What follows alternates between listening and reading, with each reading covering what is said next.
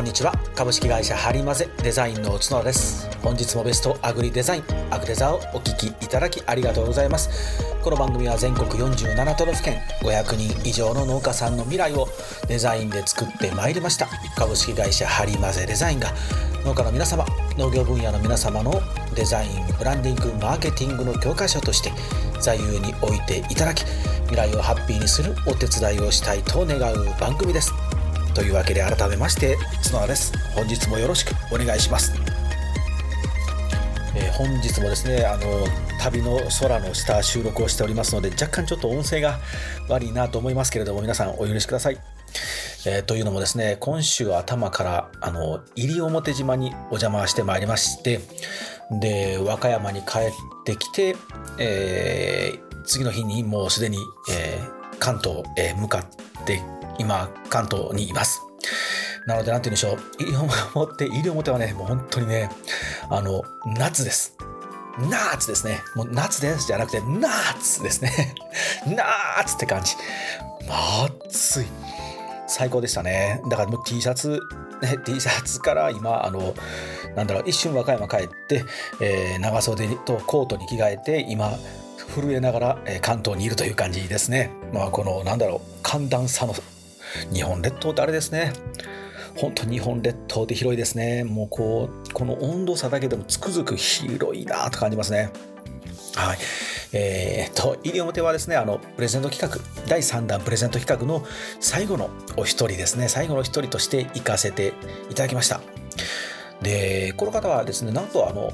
えー、っと、初めましてじゃなかったみたいですね。あの、お会いさせてもらって、僕はちょっと、もう本当申し訳ないですけど、あの、あれだったんですけど、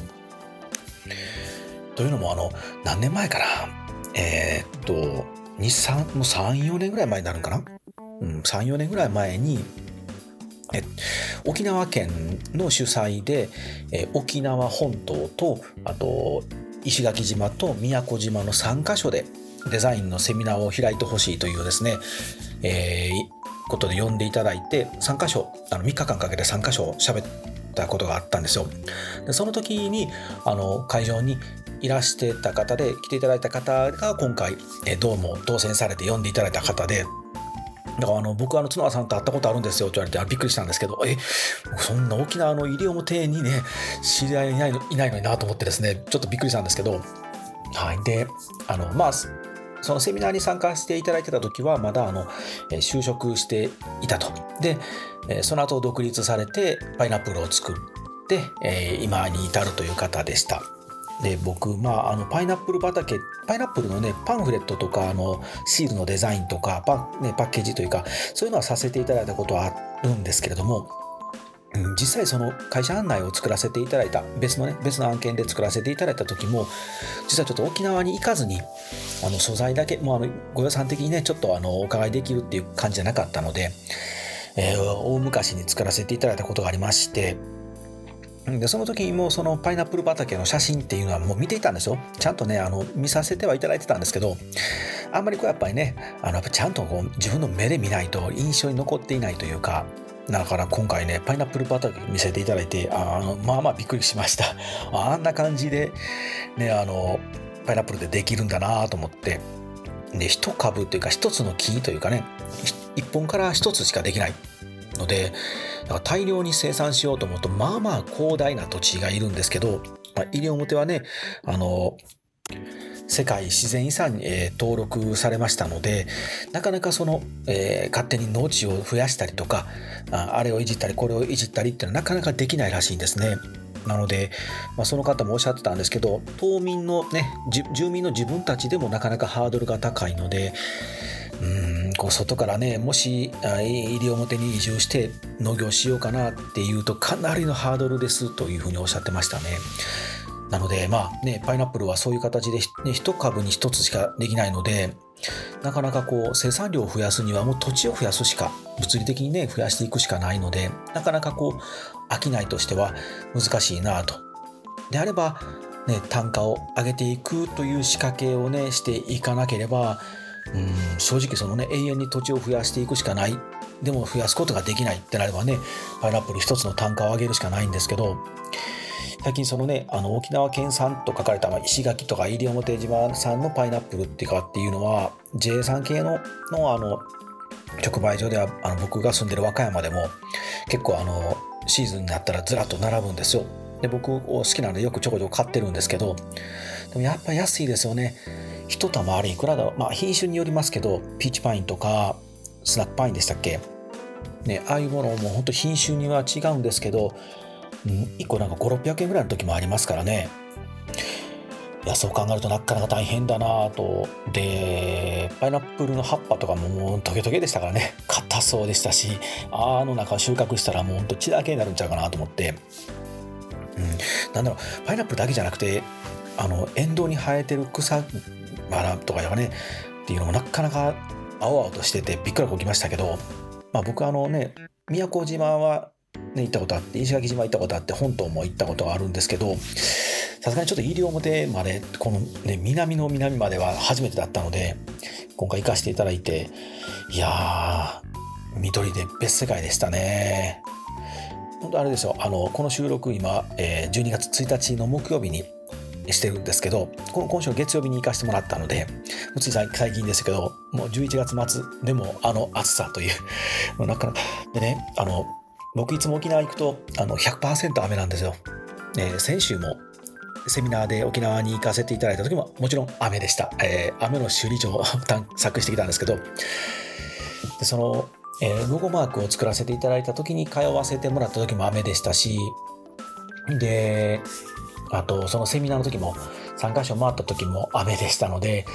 雨しか知らないんですけど今回ねちょっとあの、えー、西表1日と石垣に1日いたんですけど、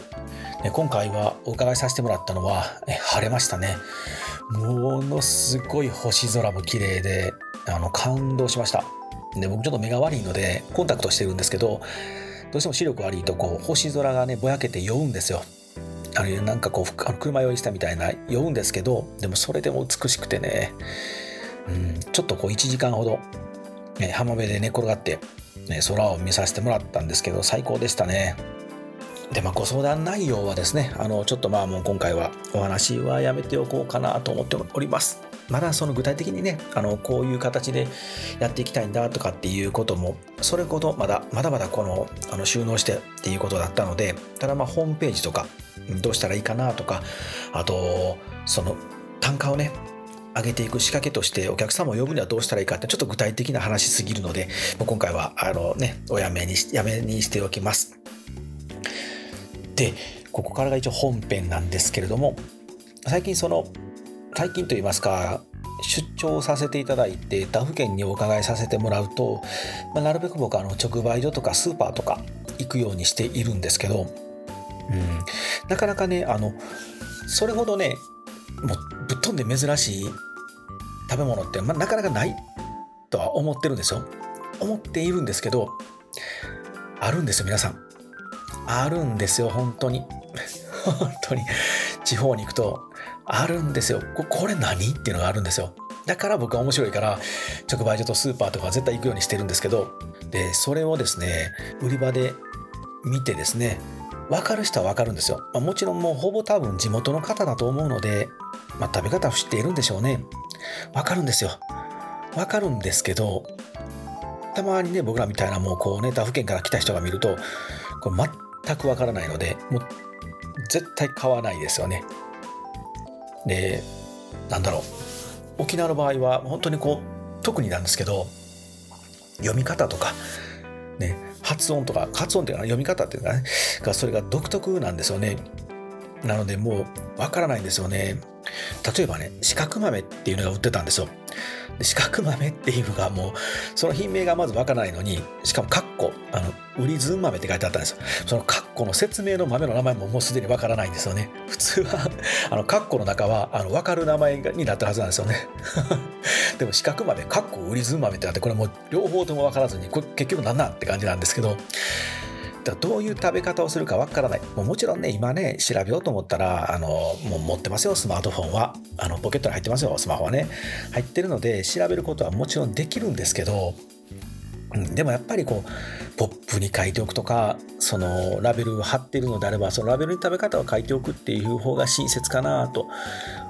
わからないじゃないですか。その地元の方だけかどうかって。例えば移住してきた子人もいるかもしれませんし、うん、できるだけその地元の方ももう今の時代ちょっとねおじいちゃんおばあちゃんは食べてたけど自分たちは食べないわみたいなこともあるかもしれないですよ。ねそうなった時にその新しくこう、ね、若い世代のね、これからあの家庭を築いていこうかなっていう若い主婦たちに、その郷土のものっていうのを伝えていくっていうことも大事だったりするとやっぱ食べ方がわからないっていうのはなかなかの致命傷かなと思いましたね。これ他府県本当どこ行ってもあるあるなので皆さんあのもしその郷土ね、地元だけで食べてるようなものとかだけじゃなくてですねもう完全なこう西洋野菜でもそうですけど食べ方が分かりにくいものは必ずやっぱ食べ方を書いてあげてくださいね。あと何だかなし、しまなやったかなしまなとか、あと、フーチ、フーチバーでしたっけ？フーチバーっていうのとか、まあ、島らっきょうとかは、あのなんていう居酒屋さんというか食べ物屋さんでご飯屋さんで出てくるのであこれ島らっきょうだなと思いながら食べてましたけどフーチバーってなんだろうとかって ゴーヤはねもうさすがに有名だからわかるんですけどね。うんあなんとかナーベラナーベラとかももありますよね確かね。ちょっと今ねサイト見どっかで探してきてあこれでこれいいな、うん、ナーベラ書いてな。うんあとはえ半玉とかってあるみたいですよ。かなかね、だからもう本当に、あ、紅芋はね、外に出せませんっていうのはちゃんと書いてましたね。ああいうのはちゃんと書いてるんですよね。持ち出し禁止とかね、ああいうのはちゃんと書いてるんですけど、なかなかね、だからもう本当にこう、ちょっとこう食べ方が分かればね、買ってみようかなと特に沖縄とかって1泊で買える人って少ないと思うんですよねなんかどっかこうあのね2泊3日したりとかするとで泊まって調理できるとこでね調理場があるようなところ泊まってとかバーベキューしたりとかすることもあるかもしれないのでそこでこう食べて美味しいなと思ってもらってまたお取り寄せしてもらうとかもありな気もしますしね。うんまあまあどこまでねそれがね今ね送料とかの問題もあるので、うん、なかなかねこう海を越えるっていうのは難しいかもしれないんですけれども、まあ、それでもやっぱりこう食べ方っていうのはねこの沖縄だけではなくてあの本土の皆さんもそうですよ、うん、和歌山もそうですけどなんかわからんもんはちゃんとこうちゃんと書きましょうと。和歌山で言ったら山椒とかねあれいつも時期になるとパックにドサッと入ってジャッと置いてますけどあれどうやって食うのと。正直僕この仕事してないと山椒とかって多分一生食べなかったでしょうね。食い方わからん。どうやって食うこれなんなんだこのつぶつぶみたいなね感じだったと思うので地元の僕らでもわからないんであればやっぱりちゃんとねこう売り方っていうか食べ方ね食べ方をこうちゃんと表記しておいたらどうかなと思いました。まあ、比べてみるっていうわけじゃないんですけれどもあのそれこそダイソーセリアキャンドゥとか100均行っていただいたらもう当たり前のように使い方書いてますよね。もうどの商品も必ず使い方書いてると思います。もうどんな分かりやすいものですもんですよ。もうトイレ用ブラシなのにトイレをこうゴシゴシしてくださいっていう使い方書いてますよ。僕も書きましたもんたくさん。本当に。トイレ用ブラシやからトイレ洗うに決まってるやろって分かるんですけどトイレをねピカピカに磨く方法みたいなことをちゃんと書きましたよ使い方、うん、あで今日はあの、えー、まあ今横浜にいるので成城石井さんがあるよね。これ成城石井さんねあの本当和歌山に来てください。もう本当和歌山に来てほしいんですけど成城石井さんがねもう本当恋しくて恋しくて こんな個人的なことをここで言ってもしょうがないんですけど本当に。で今日もまあ成城石井さん見つけたらいつもあのなんかちょこっと買ってあのホテルで帰っていつも一人で食べてるんですけどで今日もあのなんかワイン飲みたいなと思って成城石井さん見に行ってあのちょっとつまむものを買ってくるんですけど成城石井さんはねやっぱ偉いのは小さなポップなあの本当値札ねプライスカードと一緒に必ずねちょこっとだけねこれは何だっていうことを説明をね書いてあるんですよ。もちろんね見たら分かるものはほぼ書いてませんけどちょっとややこしいものはね絶対書いてます。絶対書いてます。だから買うんですよ。で成城石井さんってねやっぱりちょっとこう値段高いじゃないですか。で石井さんはあの値段高いもの扱ってるつもりはないんだってテレビで昔ねおっしゃってましたよ。あのバイヤー担当者が、うん、自分たちはいいものを扱っているだけで高いものを扱ってるつもりはないって言って言ってたんですよ。でもそのいいものっていうのは、ね、いつも言ってますけど誰にとっていいものなのかっていうと成城石井さん分かっていて自分たちがいいと思うものだけれどもお客様にとってもいいものなんですよ。だから私たちは扱ってるんですっていうスタンスを取るんですよ。でこの時に必要なのはお客様とあなたにとってこれはこういうものがねこういうあなたにとってこういうものなんですよ。だから買ってみませんかという説明がねちゃんとあるんですよね。それをねちゃんと説明をこうねしてくれることでお客様消費者僕たちもあこれは僕にとっていいものなんだなっていう理解ができるんで買っちゃうんですよね買っちゃうんですよまあたまにあのなんだろうあのちょっとこう日本人のっていうか、まあ、貧乏人の僕のお口には合いませんよっていう高級品なものもあったりするんですよ。あ、美味しそうやな。なんかあのサラミみたいなね、サラミちょっとこう、まあ、やめとこう。商品が分かってしまうんでやめとこう。今ちょうど食いながら言ってるんで、これちょっとね、あの僕にはね、あの本物すぎてね、安っぽい僕の口にはちょっとこれ、あの、うん、あの、美味しすぎてちょっとダメだったなって思いながら はい。まあ、そういうのもあるんですけど、でもそれも値段ね、ワンパック5、600円するのを、これなんで5、600円もするんやろうって分からなければ買わないんですけど、いや、これはこういうことで、こういうサラミなんですよって書いてたら、あ、一回買ってみようかなと思ってね、やっぱ買ってみるんですよね。なので、皆さんもぜひね、あの、まあ、珍しい野菜だけじゃなくてですね、普段作ってるトマトでもそうなんですけれども、少し、これは、あの、どう違うんです？とかね、これは、あの、あなたにとってどういうものなんですよ？と。あなたにとってどういうものなんですよ？っていうような説明が少し添えられていれば買うかなと思いました。というわけで本日はショートショートですけれどもいかがだったでしょうか？うん、本当にこれはね、すごく感じますね。もう感じますねというか、もう毎回思う、思うというか、今回もね、あの、スタッフさんについてきてもらって、あの、2人で突っ込んでるんですが、多分僕は毎回同じこと言うので、もうね、彼女たちは飽き飽き飽き飽きしてると思うんですけど、毎回これ、どうやって食うの？とかね、これどうやって使ったらいいの？って、僕しょっちゅう売り場でブツブツブツブツ言ってるんですけど、最近あの、あの子たちも、彼女たちも、あの、それがだんだん伝わってきて、これどうやって食べるんでしょうね、とかって言い出すようになってきたんで、うん、あの角田イズムが伝わってるなと思いながらですね。あんまりね売り場で文句言うなって話なんですけど。まあそうそう、まあ、スタッフさんたちもね、あの、僕の出張って本当過酷なんですよ。あの、もう僕自身が本当途中で、あの、気を失うぐらいに気絶するぐらい過酷なんですけど、今回もあの、和歌山を出たその日に会いに行ったので、医療テーマでね、和歌山から行くと、まず僕はですよ、あの、朝3時半に起きます。もう3時半を朝と呼んでいいのかどうか微妙なんですけど、3時半に起きていろいろと準備して、で、関西国際空港、関空ですね、関空に行って、で、そこから飛行機で飛んで、でそこからフェリーに乗って、えー、お昼1時かそこらぐらいに、えー、西表島に着いてるという形なんですけど、なのでまあ、一緒に、ね、同行するスタッフさんたちも、うん、その時間に合わせなきゃいけないので、まあまあきついと思うんで、かわいそうなことをいつもしてるなと思いながら、で、たまに、なんだろう、タイミングが合わない場合は、まあ昼飯も食わないみたいなね。で、食べ、今回はね、あの、フェリー乗り場って、あの、あそこの、あそこの、あの、沖縄の、でね、よく売ってるおにぎりの中にあの、スパムの、えー、スパムと、あと、えー、っと、卵と挟んでるあのおにぎりあるじゃないですか。あ、なんて言うんだろう。えっと、あ、ポーク、ポークおにぎり、ポーク卵おにぎりですかね。あれ、あの、空港とかにも置いてるんですけど、僕あのね、あれ好きで、必ず沖縄行ったら絶対食べるんですけど、あれちょっとフェリーのね、乗り場のとこにあったので、二人で買って食べました。うん、まあ、あね、ギリギリおにぎりを食べれる時間はあったのでよかったなと思ってるんですけど、たまにね、ない時は本当にあるので、あの、晩飯まで、ね、何も抜きみたいな時あるんですけど、僕は平気なんですけどね、それに合わせるスタッフさんには申し訳ないなと思いながら、はい。さて、本編はこれでおしまいにしたいと思います。で、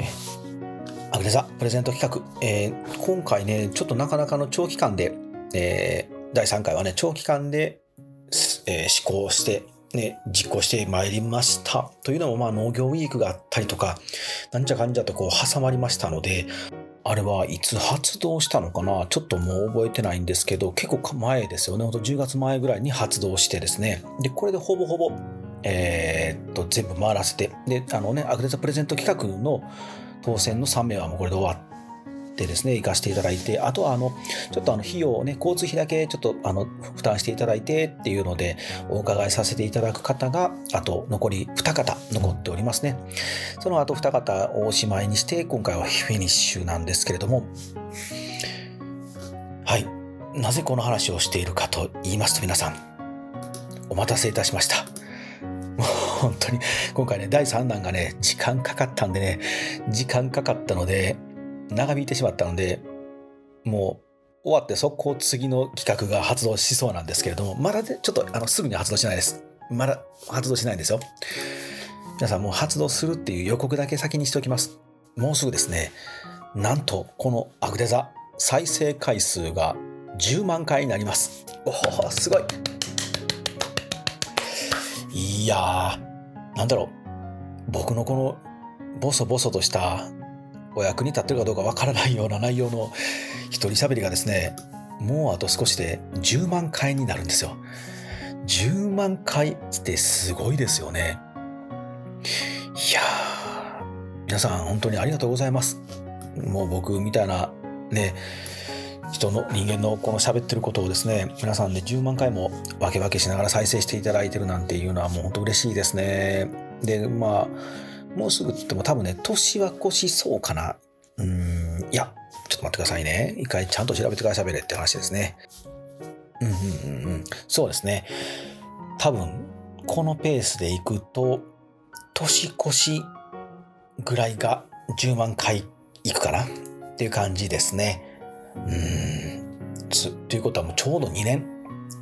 ですね。僕はアグレザーは、あの、えっ、と、去年、一昨年かなの2年、ちょうど、ちょうど本当この正月で2年になりますね。早いな、2年か。なかなか頑張ってやってんな、俺。自分で言うなって感じですね。まあ、誰もね、褒めてくれないので、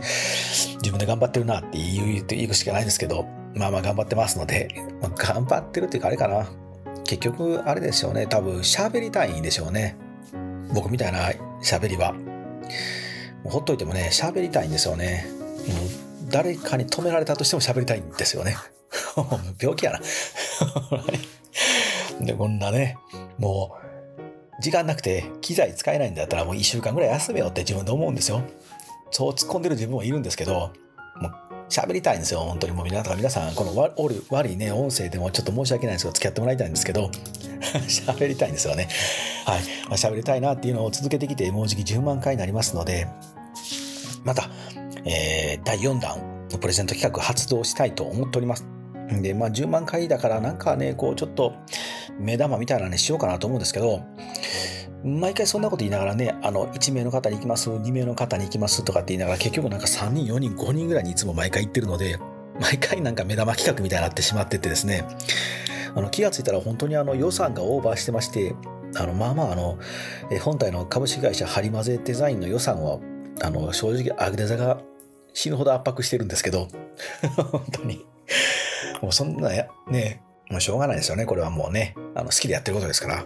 で、誰も文句言わせないですよ。僕は代表取締役社長、CEO ですからね。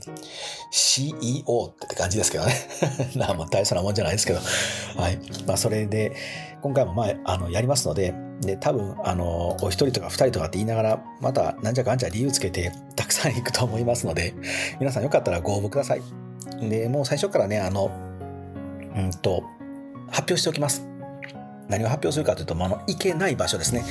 行かないというか行けない場所それをちょっとも先に発表しておきますので、で、皆さんね、このプレゼント企画、こういう、あ、何こんな企画あったんだとかって後で知ってくださる方結構多いので、ちょっと今回からね、早めに告知をしておこうかなと思っておりますので、で、え年明けのその発動するまで、えちょいちょい話を、ね、こう告知をしていこうと思ってます。で、行けない場所ですね。うん、それもちょっとま前回もお話ししたんですけど、なるべくあの、被らないように。本当ね、結構被ったんですよ。これはもうあの、同じところに行きたくないってわけじゃなくて、あの、まあまあ被ってしまって、それはそれでなんかどうかな。まあ別にね、全然違う人たちなので、構わないっちゃ構わないんですけど、うん、なんかこう、あの、できるだけアグネザーを聞いていただいてるのは、本当に、あの、日本全国の皆さんになってるみたいなので、だったらその日本全国に行ってみたいなと思いますので、まんべんなくね、あの、僕の残り顔残していきたいんで あの、できるだけね、ほんとまんべんなく残り顔を振りまいていきたいので、ちょっとこう被らないようにしたいなと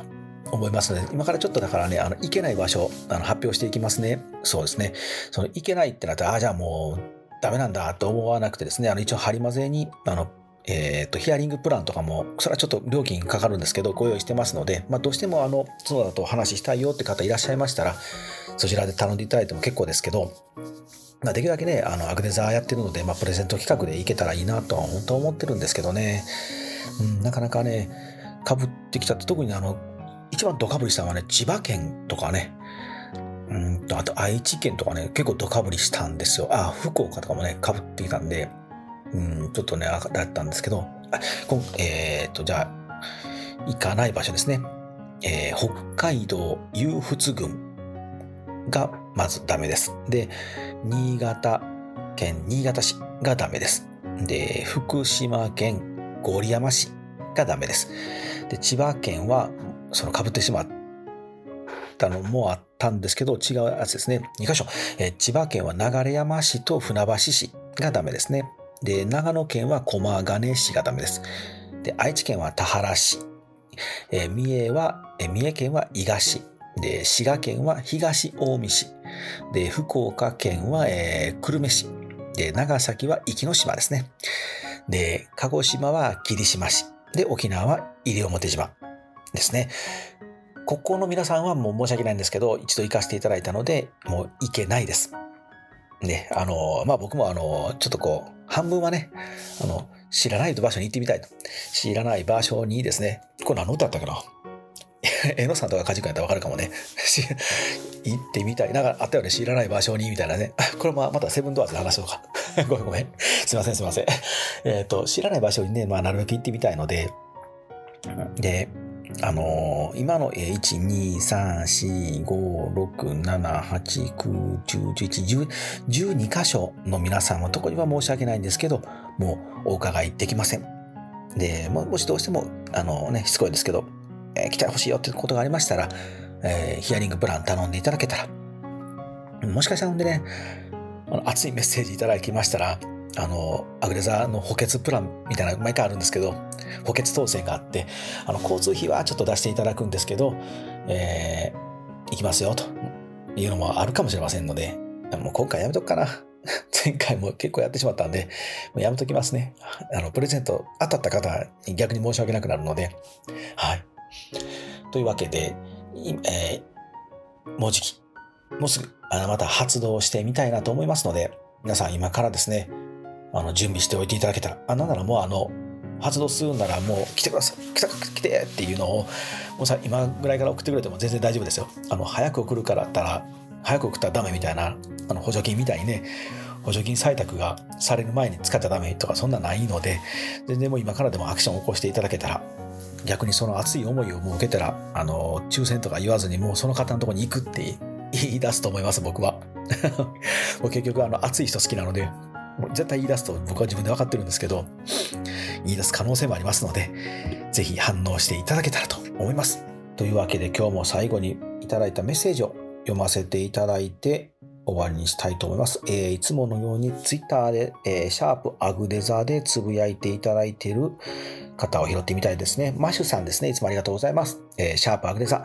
マーケティングの基本を改めて角田さんが復習させてくれます。お客さんの立場になって、点々点、お約束のドリル穴を開けるネタを例に出してと、えー、前回の文でつぶやいていただいてます。ありがとうございます。はい。というわけで、メッセージ、えー、などお待ちしております。ご質問でも結構ですので、えー、info ですね。info, info, at はりまぜ .com でも結構ですし、えー、Twitter、Instagram、Facebook のメッセージで、ダイレクトメッセージ直接でも大丈夫ですので、受けております。何でもね、あの、本当にあの、しょうもないことでも結構ですよ。あのどんどん絡んでください。お待ちしております。というわけで、今週もいかがだったでしょうかお聞き苦しい